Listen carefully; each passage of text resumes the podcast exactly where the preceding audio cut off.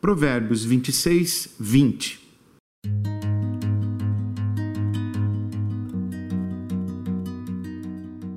Sem lenha, o fogo apaga. Sem intrigas, as brigas cessam.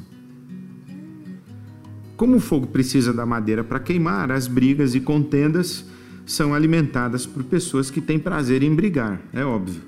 Existem diferentes traduções para essas tais pessoas que gostam de brigar. Por exemplo, fofoqueiras, caluniadoras, murmuradoras.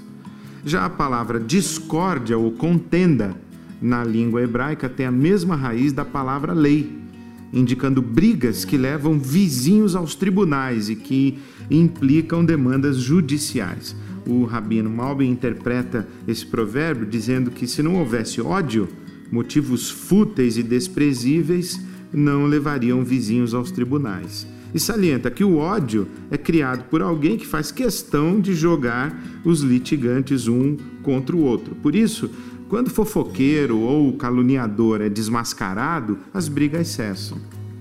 Jesus disse que seus seguidores deveriam ser pacificadores, sendo ele mesmo, Jesus, o príncipe da paz.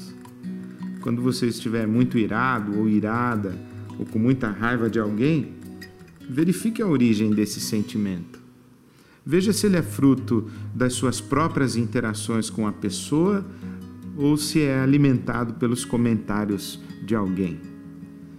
O seu coração reflete o relacionamento direto com a pessoa ou você está sob a influência de opiniões, informações e comentários que jogam lenha nessa fogueira?